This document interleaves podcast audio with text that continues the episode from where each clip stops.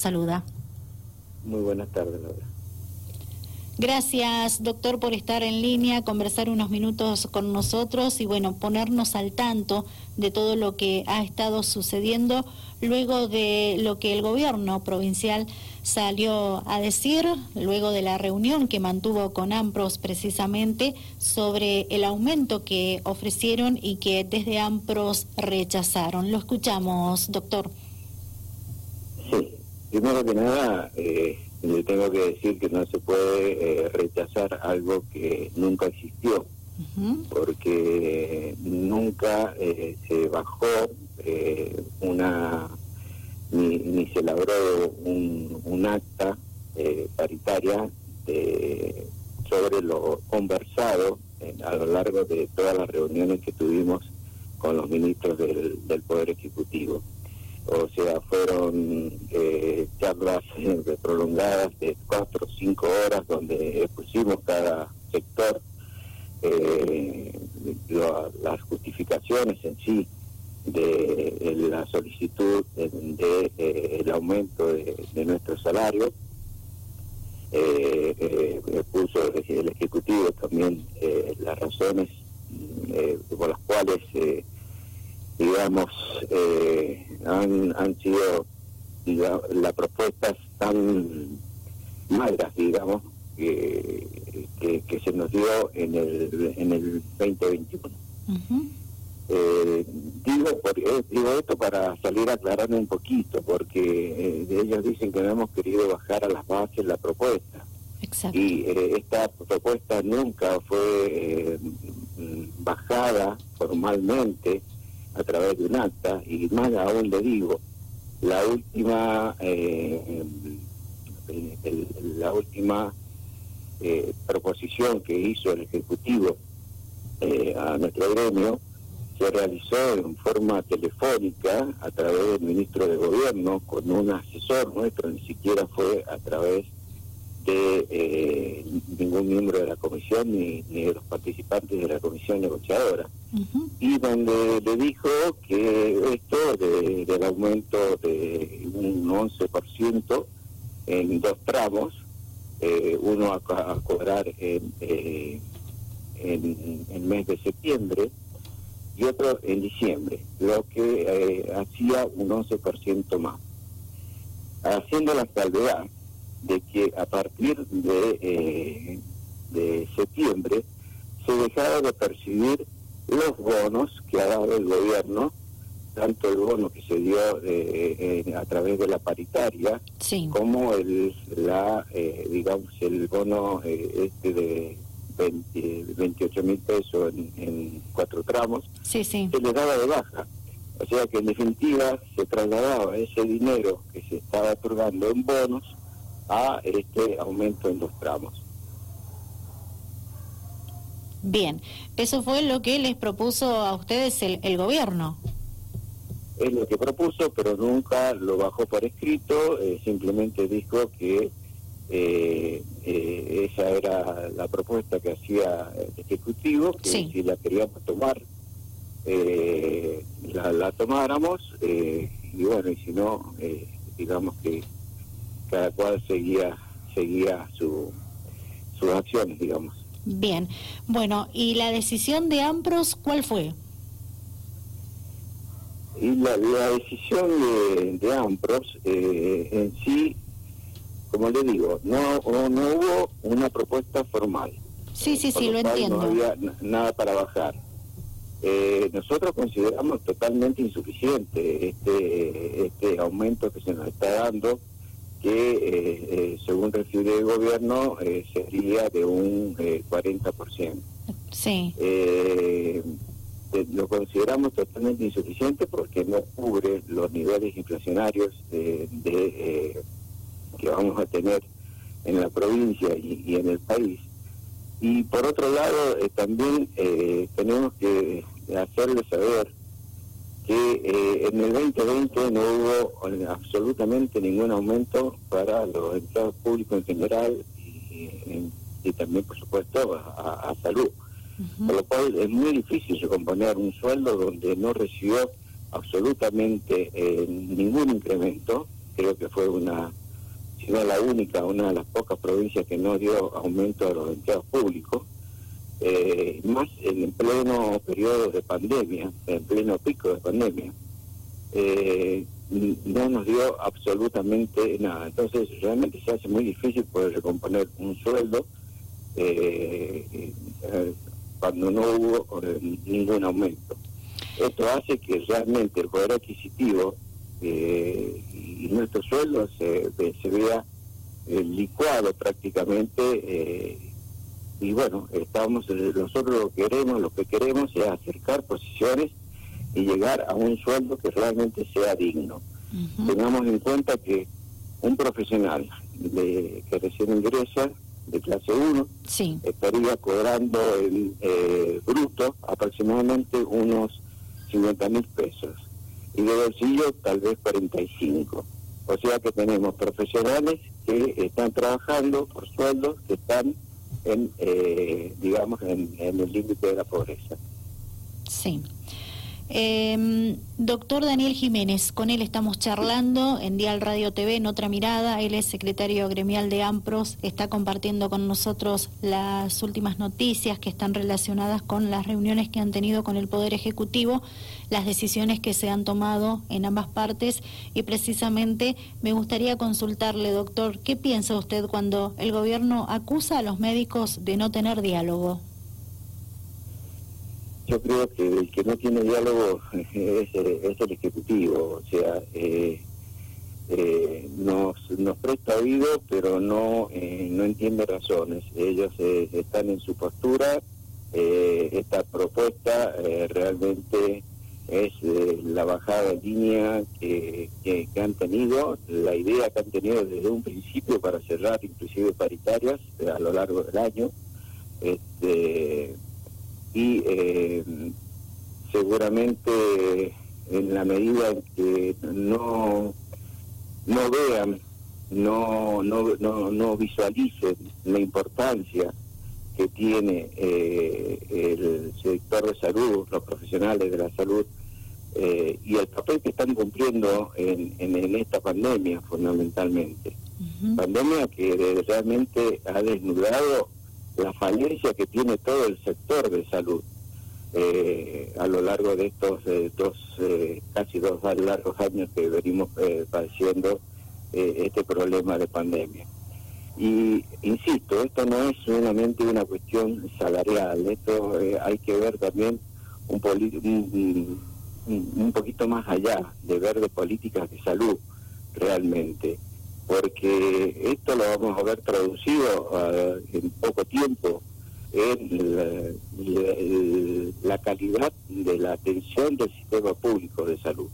Porque no hay estímulo, no hay eh, para que los profesionales se, capaciten, se perfeccionen eh, y, se queden realmente en la provincia. Eh, ya después, de hecho, se están yendo muchos profesionales a, otros lugares, a, otras provincias, inclusive a otros países, eh, donde realmente son eh, mejor reconocidos. Bien, está perfecto lo que acaba de, contar también, doctor, porque, bueno, a veces uno eso no, no, no maneja esa información que usted está detallando de que eh, actualmente hay profesionales que han decidido eh, irse a otra provincia, a otro país donde se valora más la profesión. Que... Por lo que sabemos, más, más de 1.300 profesionales ya están en esa situación. Más de 1.300 profesionales. Exacto. Y pueden seguir sumando más. Indudablemente que sí, eh, porque no, no, no están dadas las condiciones. Eh, un, un, profesional, como le digo, eh, con una capacitación que eh, eh, siendo especialista son eh, seis años para la carrera, hablando específicamente de, mi profesión, que soy médico pediatra. Son seis años en, la universidad, cuatro años de residencia mínimo para poder especializarse y encontrarse con sueldos, como te digo, donde no hay un reconocimiento, no hay un sueldo digno y el profesional se ve obligado a tener un pluriempleo, a tener que correr de un lado a otro para llegar a un sueldo digno, cuando realmente uno debería apostar a una salud de, calidad donde el profesional se sienta eh, se sienta cómodo, se, se sienta eh, reconocido en el, en el, sistema público y pueda eh, llegar realmente a capacitarse como corresponde. Sí, súper entendible. Una de las pruebas, indudablemente, lo tenemos con respecto a los, a los terapistas, y esto ha quedado desnudado en, la pandemia, donde ha habido falta de profesionales eh, en este tipo de especialidades. Eh, y eso se visualiza por esto, lo que le estoy diciendo, por sueldos bajos, el pluriempleo, donde tienen que pasar de una terapia a otra, eh, y realmente esto lleva al desgaste, son especialidades que realmente terminan quemando al profesional, donde en un lapso de 10 años realmente eh, eh, no, no, no rinde como realmente debería rendir porque son eh, especialidades desgastantes totalmente. Bien. Bueno, para que quede claro entonces, doctor, le voy a pedir que eh, nuevamente para los que nos escuchan, nos ven a esta hora de la tarde, luego nos van a encontrar con esta entrevista en las redes sociales, eh, ustedes se reunieron con el gobierno de la provincia de Mendoza para tratar un aumento para los profesionales de la salud. Eh, repasamos, por favor. ¿Qué le pidieron ustedes desde AMPRO al Poder Ejecutivo y qué ofrecieron? ¿Y cómo va a continuar esto a partir de ahora? Nosotros pedimos eh, lo que están solicitando nuestras bases, que es mínimo un 45% de aumento. Bien. Este, no es el 70 que se habla en los medios. Yo creo que desgraciadamente el gobierno, en vez de informar a través de, los medios en general ha, desinformado. Eh, nosotros solicitábamos eh, un mínimo de un 45% en el básico, no queremos bonos, no queremos cifras en negro, eh, nuestro bono nunca ha, tenido cifras en negro, este es el primer año que tenemos este tipo de cifras en negro y bonos, que realmente lo único que hace es eh, deteriorar nuestro nuestro bono de sueldo, achicar la pirámide eh, eh, la pirámide salarial que nosotros tenemos, que es de por sí bastante baja. Tenemos una pirámide salarial de, ocho clases y tenemos entre una clase 1, que es la que recién se inicia, y una clase 20, que es aquel que lleva ya 20 años de antigüedad en, en la actividad pública, eh, tenemos un sueldo de 50 mil aproximadamente en, la clase 1 y de 100 mil en la, en la 8, o sea, después de 20 años trabajando para el Estado. Entonces, no podemos aceptar este tipo de, cifras eh, o de bonos y de cifras en negro como propone este gobierno. Bien, y el gobierno a ustedes le ofreció el 40%. El 40% que es seguramente con lo que va a terminar de cerrar con todos los gremios de la provincia a fin de año.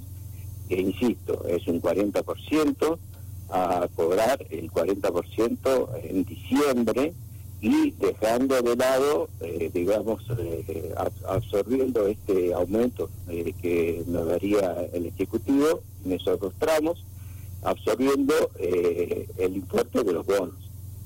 Bien. bueno no, sé si se entiende un poquito, es como un cambio de figurita. Doctor, ¿y cómo van a continuar? ¿Qué medidas van a tomar eh, conociendo esta, estas últimas noticias, esta información de, de, los, de las últimas horas cuando ustedes se han reunido precisamente con el Poder Ejecutivo?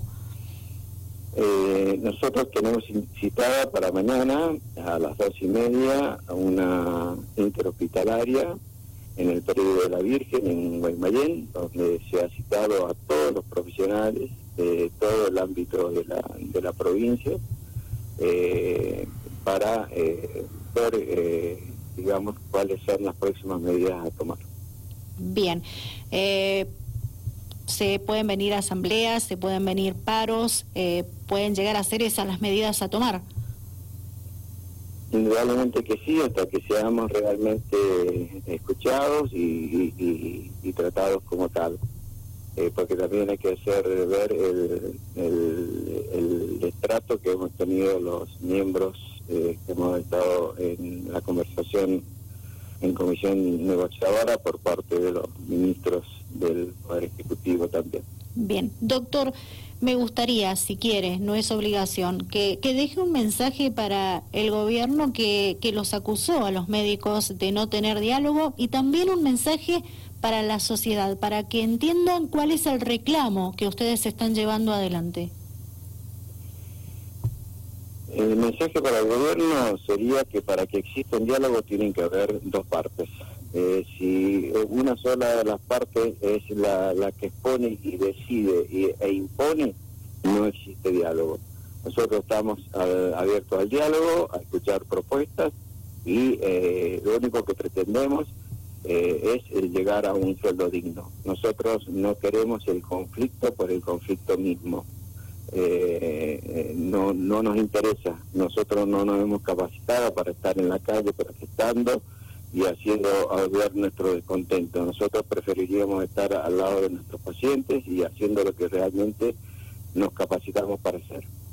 Y para la población en general, que nos ha apoyado en todo momento, eh, le pedimos eh, disculpas si realmente ven afectada en cierta medida su atención el gremio eh, no va a descuidar de ninguna manera porque sabemos que somos un servicio esencial y nos debemos a la salud pública y estamos peleando también por la salud pública. Eh, no va, se va a ver afectado en todo lo que sea urgencias eh, y emergencias.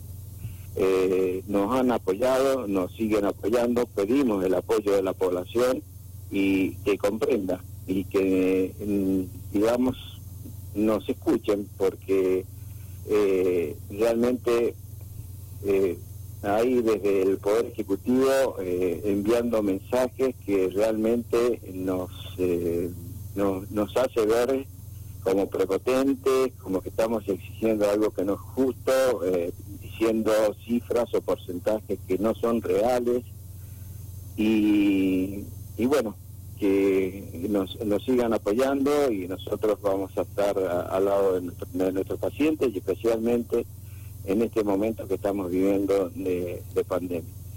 Le agradezco mucho por su tiempo, doctor Daniel Jiménez. Ha sido un placer poder conversar con usted, clarificar un poco más desde una de las partes oficiales, porque ya el gobierno de la provincia dio a conocer cuál es la postura de ellos, lo que ellos ofrecieron a los profesionales de la salud y bueno, teníamos que escucharlos a ustedes. Muchísimas gracias por estar del otro lado, por compartir este momento con nosotros y seguiremos en contacto con ustedes. Muchas gracias a ustedes. Estábamos escuchando la palabra del doctor Daniel Jiménez. Él es secretario de gremial de AMPROS. AMPROS es la Asociación Mendocina de Profesionales de la Salud. Este es el sindicato que nuclea a los médicos precisamente y estuvo contando sobre lo que trataron con el gobierno provincial lo que pidieron, lo que les ofrecieron y adelantó cómo puede llegar a continuar la situación con los profesionales de la salud en la provincia.